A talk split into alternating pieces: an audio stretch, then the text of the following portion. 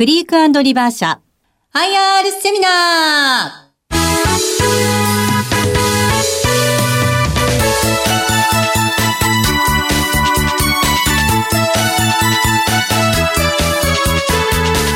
この番組は証券コード4763東証一部上場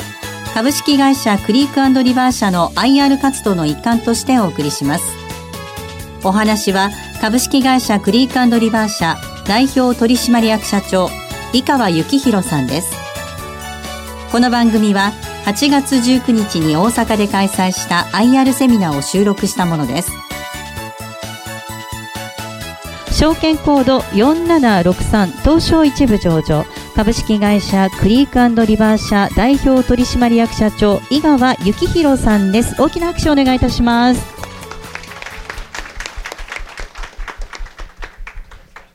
あのクリカドリバーという会社っていうのはですねあまり皆さん馴染みのないえー、社名だと思うんですけど、えー、まあ必ずあのうちのサービスにですね皆さん生活とか、えー、必ず、えーまあ、裏側にはあのクリカドリバーという会社があるというところの一例としてはですね例えばテレビで言いますと、えー、今うちあのディレクターが約700人ぐらいいるんですね。でその700人が、まあ、東京、えー、それから、まあ、関西のテレビ局、えー、あるいは名古屋準キー局とかいう入ってまして、例えば東京で作られている番組の約45%ぐらいの番組はですねあの当社のディレクターが、まあ、急出しをしているということです、まあ、大体半分に一つはですね、まあ、当社のバラエティーとかあるいは報道とかいうところの番組をご覧になって、いただけるかなと、まあ、それからあとはですね、えー、今度医療の方ですね。で今、日本にあの勤務医ドクターというのは13万人ほど、いらっしゃるんですけども、まあ、その中の8万人近いドクターが当社とパートナーをなっています。で病院でいうとですね、まあ、日本では9500の病院があるんですが、えー、まあその中の約8700ぐらいの病院とは基本契約を交わしてましてですからあの当社の、紹介した、まあドクターというのがですね、まあ何らかの形で、まあ、皆さんのその臨床の診療の方ですねやっている可能性が高いというところです。であのこのクリカのリバーというのはそういった意味ではそのテレビだけに限らず、えー、ドクターだったりあるいは弁護士だったりあるいは建築士、えー、それからあの大学教授とかですね、まあ、そういったあの、えーまあ、産業の核となる人たちですね、まあ、そういった人たちを中心に、まあ、パートナーを組みながら、まあ、いろんなサービスを展開しているという会社です。で我々の目的は、まあ、そういったその例えば日本の産業を支える分野って50分野ぐらいあるんですけどでその50分野の核となる人たちを、えー、ずっとパートナーすることによってですね、まあ、いろんなサービスとかあるいはこれからに必要なえ、商品とかサービスを生み出すことができるということを一つの、え、大きな働き寿司にやってます。まあ、そのために、まあ、こういったパートナーの方々がどんどん、え、クリカンドリバーに集まることによって、えまあ、当社も、え、成長しますし、あるいはそういう人たちの障害価値といいますかね、そういったこともどんどん上げていくことができる。なおかつ、え、そういった人たちのアイデアを形にすることによって、え、クライアントである企業の利益、あるいは、ま、社会の豊かさに貢献することができるということを、えー、旗印にやっております。でこれがちょっと当社やってる今あの50分野って言いましたけども今現在はまだ12分野です、まあ、これからどんどんどんどん、えー、この分野を膨らましていきまして、えー、50分野広げていこうとでこの50分野になるとですね大体その日本が世界に誇る産業の、まあ、全て、え、核となる人たちを網羅することができますので、え、そういったところで、え、どんどん海外との、え、リレーションなんかも取りやすくなるなというふうに思っております。1990年の前はですねあの僕はテレビのディレクターやってまして、えー、いろんなドキュメンタリー番組を作ってましたでまあ真相になったことも5回ぐらいあったりとかですねあと海外は大体20カ国ぐらい、えー、行きまして、まあ、そういった経験の中でこういったそのプロの人たちを支えるということ、まあ、つまりそのプロの人たちの、まあ、自分にとってみたらずっとヒューマンドキュメンタリーをですね、えー、テレビという舞台からこの会社の舞台に変えて今作っているということです。会社1990年作った時で、えー、マンションの一室からスタートいたしました。で、えー、これクリカンドリバーって書いたのはこれ画用紙に実は書いてまして、えー、3人ぐらいからスタートしたんですね。で家賃がですね、えー、当時1万2500円の家賃のところで、えー、入ってまして、まあ、そこから、えーまあ、必死になって、えー、やってました、まあ、最初はあのテレビからスタートしたんですけどまあ、テレビは僕はよく、えー、内情も知ってましたので、えー、それから、えー、急激に成長させることができて、えーまあ、当時ナスダックジャパンというマーケットがアメリカから来たんですけどもそこの第一号銘柄として、えー、約10年で、えー、2000年の6月19日に株式を公開したということです。で、まあ、それから昨年8月に東証一部ということになりました。でちょっと簡単にあの当社のビジネスモデルを説明いたします。今現在ですね、22万人のプロフェッショナルと、それから2万社のクライアントがおります。えー、まあ、これは現在、今現在ですから、えー、これがあの今年中にはですね、えー、25万人とかいうふうに増えるように、まあえ、展開しております。それからまあ当然クライアントの数もですね、え、これから増えるように、え、やってます。で、まずこのクリエイターですね。これはあの、えー、クリエイターといってもこういろんな分野があるんですけど、例えばゲームを作っているクリエイター、ウェブを制作している人、えそれからテレビを制作している人、あるいはカメラマンとか、え画家とか、イラストレーターとか、えそれから作家もこの中に入ります。まあ、そういったあの知的財産といいますか、そこにこう非常に近い人たちを中心としてやってます。それからドクターですね、えこれは8万人。まあ、全国にですね、今、そのドクターっていうのは約28万人ぐらいいらっしゃるんですね、まあ、その中の勤務医っていうのが13万人ほどいますので、えー、まあ大体その勤務医を中心として我々、えー、パートナーを結んでますので、まあ、その中の8万2000人というところです。でその次、弁護士です、まあ、弁護士は今8000人、まあ、今年中には1万人超えると思います。これはあの今、日本の弁護士が約3万5000人ほどいらっしゃいますので、えーまあ、徐々に徐々に、えー、我々とパートナーを結ぶ弁護士さんが多くなると、えー、増えていくということですね。それからこれは公認会計士、税理士、まあ、その次に IT エンジニア、これはあの建築士、一級建築士ですね。それからファッションデザイナー、シェフ、大学教授と。で、建築士以下、えー、ファッションデザイナー、シェフ、大学教授というのは、これ作って間もない、えー、ですので、まあ、ただ、徐々に徐々に、まあ、かなり大きな大規模な数字でこう増えてますので、まあ、来年にはいい数が多くなるかなという感じです。で、まあ、いろんな分野やってますけども、実はそのやってることっていうのは3つしかないんですね。まあ、1つは史跡財産、えー、知財って言いますけど、まあ、こういったその知財のですね、えー、を、え、先生に研究費用を持ってきたり、あるいは商品化してパテントをやったりとか、あるいは我々も出資をして実際一緒になってこう商品化していったりとかいうようなこのライツマネジメントという事業、え、そして今度はですねプロデュースこの請負アウトソーシングですね。でああいったその分野っていうのはですね実はあの会社に入ってやるという人たちもいますけども実は力のある人たちは意外とフリーランスの人たちが多いんですね。で個人事業主の人たちが非常に多くてでそういう人たちがまあ一つのテーマである作品にこう集まって仕事をして終わったら解散と。まあ、これはあの最近で言うと働き方改革みたいな形でよく言われてるんですけどこれ実は映画とかテレビの世界だったらですねもうずっと前からあのそういう兆候がありまして、えー、例えば山田洋次さんってあのずっと松竹の映画ばかり撮ってらっしゃいますけどもあの松竹の社員ではないんですね1本撮ったらいくらとかですね、まあ、そういうその請負といいますか、えー、個人事業主的なこう仕事をされてらっしゃるまあ、そういった人たちがあの非常に多い、え職種と。ですから、例えば我々にしてもですね、あの一つの、まあえー、多分皆さんご存知かもしれませんけども、少年 H って映画作りました。で、その少年 H を作った企画、それから、えー、立案まで行ったものはクリカンドリバーが全部やったんですけども、実は監督は古畑さんっていう、え、監督だったり、あるいはカメラマンとかですね、ライターとか、それはやっぱりそのテーマに合った、え、人たちを、え、まとめてプロデュースしてって、実はこのプロデュースの力ってのは意外と大事なんですね。二つ目としては、このプロデュース、請負アウトソーシングっていうのを、え、当社としては、この22万人いる、え、このプロの人たちの中からこう14人に組み合わせていくというような、え、ことをやってます。であるいは、例えばそのプロデュースでいきますとですね、あの例えば大学で、えー、いろんなその共通したテーマでやってらっしゃる先生が非常にこう別の大学でいらっしゃいます。例えばロボット工学でやってる先生っていうのは、例えば筑波大学にいらっしゃいますし、大阪工大もいますし、東工大とか、あるいは名工大とか、えー、あるいは、え、千葉工大とかです。まあ、いろんな大学に実はまたがって、えー、研究されてらっしゃるわけですね。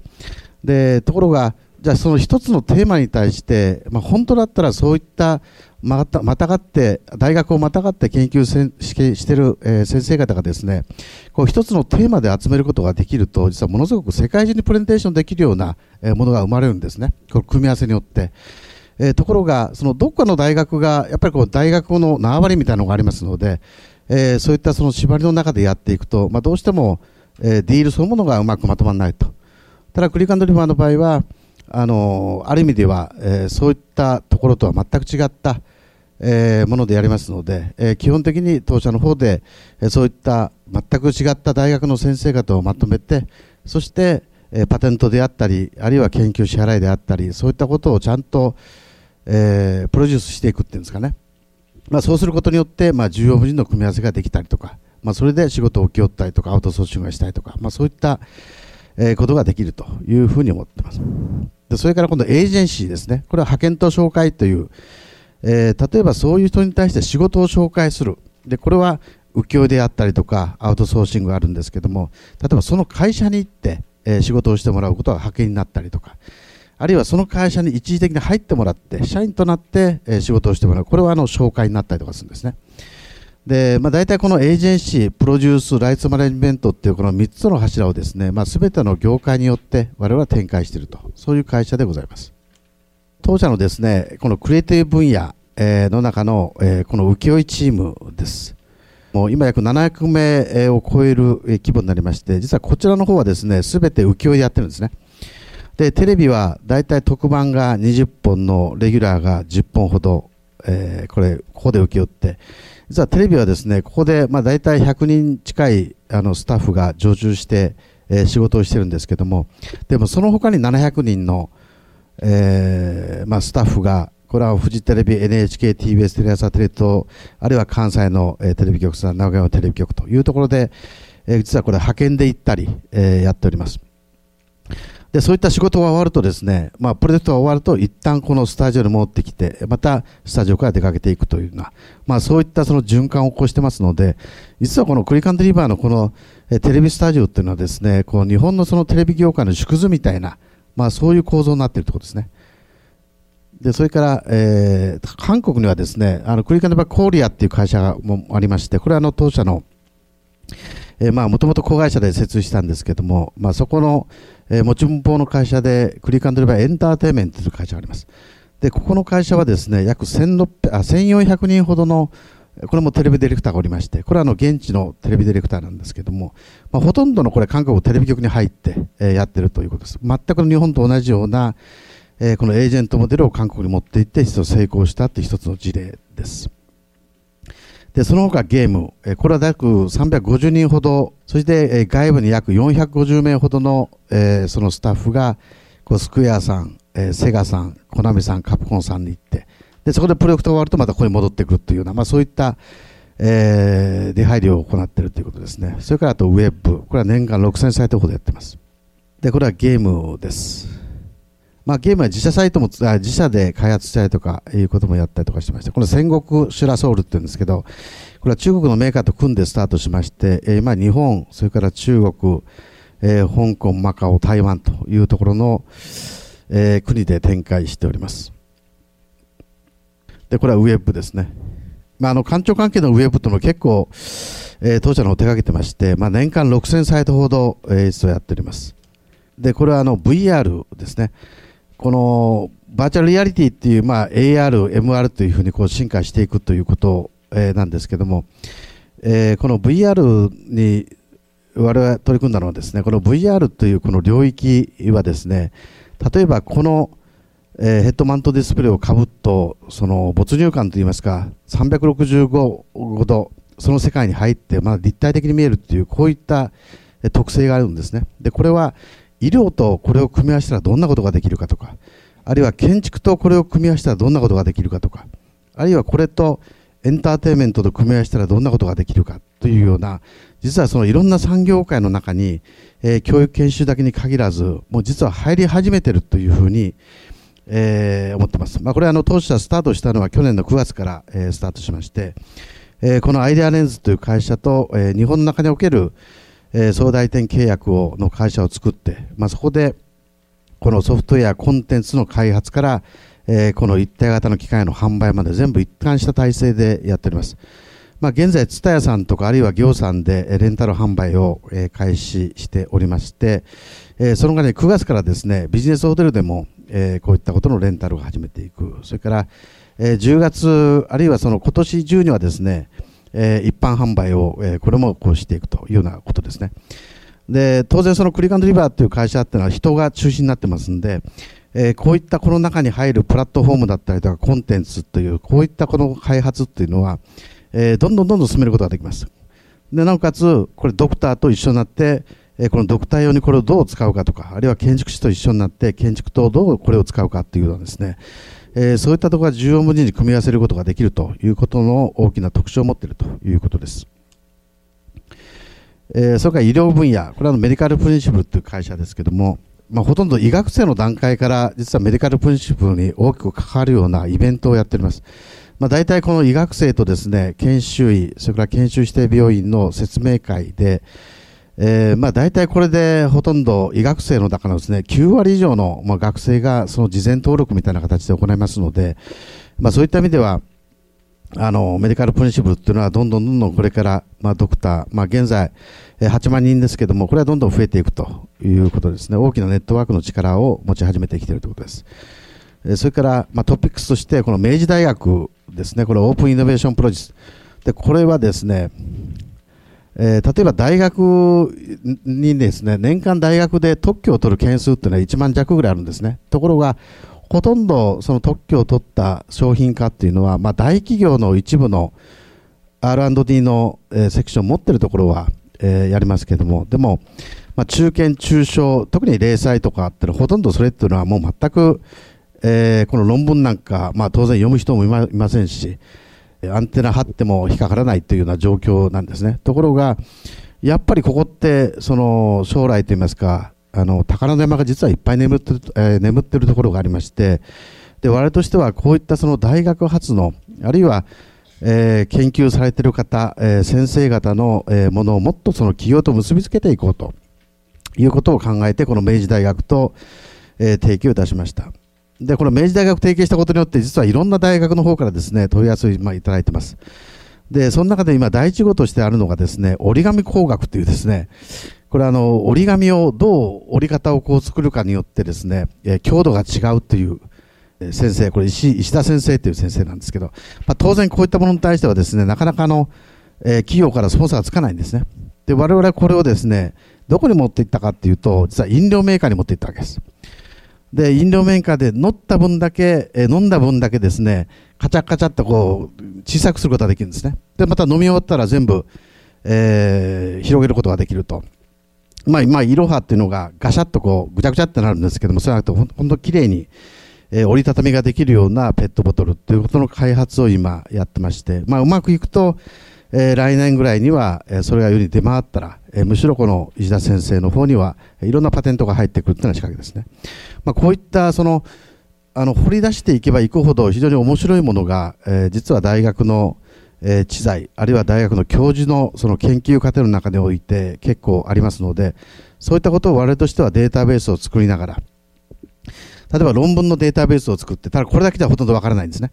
でそういった学会発表とかえそういったデータベースをインターフェースをかけて、まあ、それでもなかなか分かりにくい。で、そこにちょっと AI 的にですね、分かりやすい、その交互体に直すということによって、えー、よく読めば分かるようになると。で、一方で、この中小零細の方々が自分のところで使っている工作機をこう打てばですね、この知財と組み合わせてればこんな商品ができるよっていうところまで、まあ、なんとか、えー、そういったそのデータベースをですね、持っていくことができると、えー、もう少し、えー、広がっていくかなっていうところの開発なんかっていうのを今こう、手掛けてやっております。まあ、当然それは日本語だけじゃなくて、その英語版も作りながらですね、えー、どんどん日本の知財を海外へというようなコンセプトです。まあ、それから、今、あの当社約1000人弱ぐらいのスタッフになってまして、でそれがバラバラのビルになってるんですね。で、ところがそのバラバラにいるとですね、やっぱりどうしても縦ラインでしか、そのアイデアが出てきませんで、例えば原子力っていうふうに取るとですね、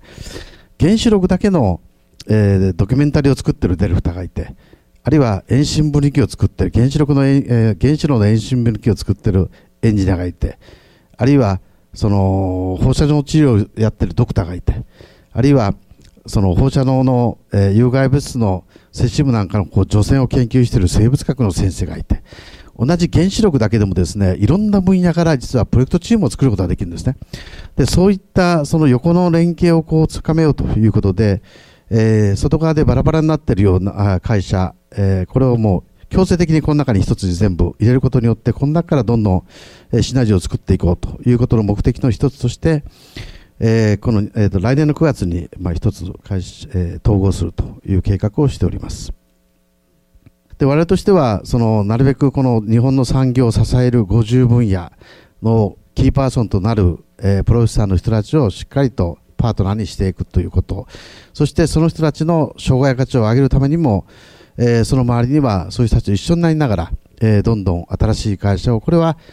え、設立したり、え、あるいは、え、業務提携したりあるいは M&A したりとして、えー、どんどん広げていこうということですね。まあ、当然今下がれてるのは、例えばドローンなんかです。えー、ドローンとか、えー、ロボティカスあ、ロボットとかあるんですけども、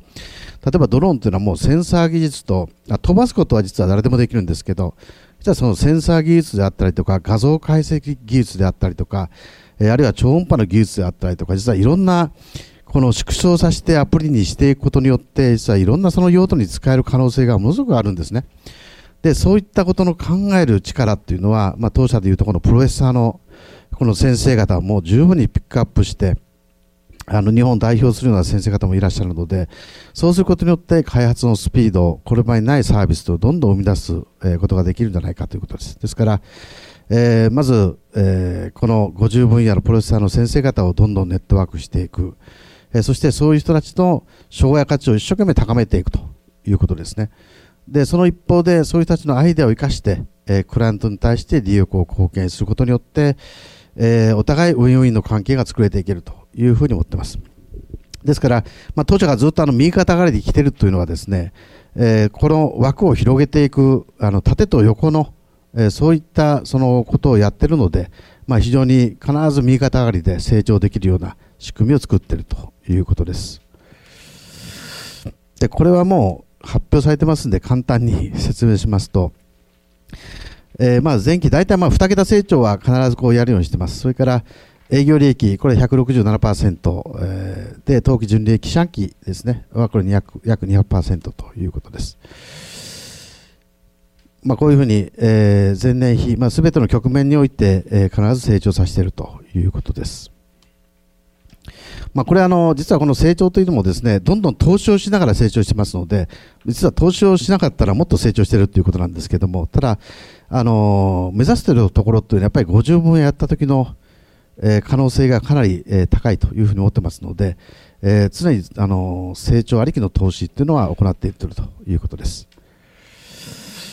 でこれがあの四半期の、え業績ですけども、まあ、2018年の第1クォーター、まあ、これ見ていただくと分かると思うんですけど、2010年の、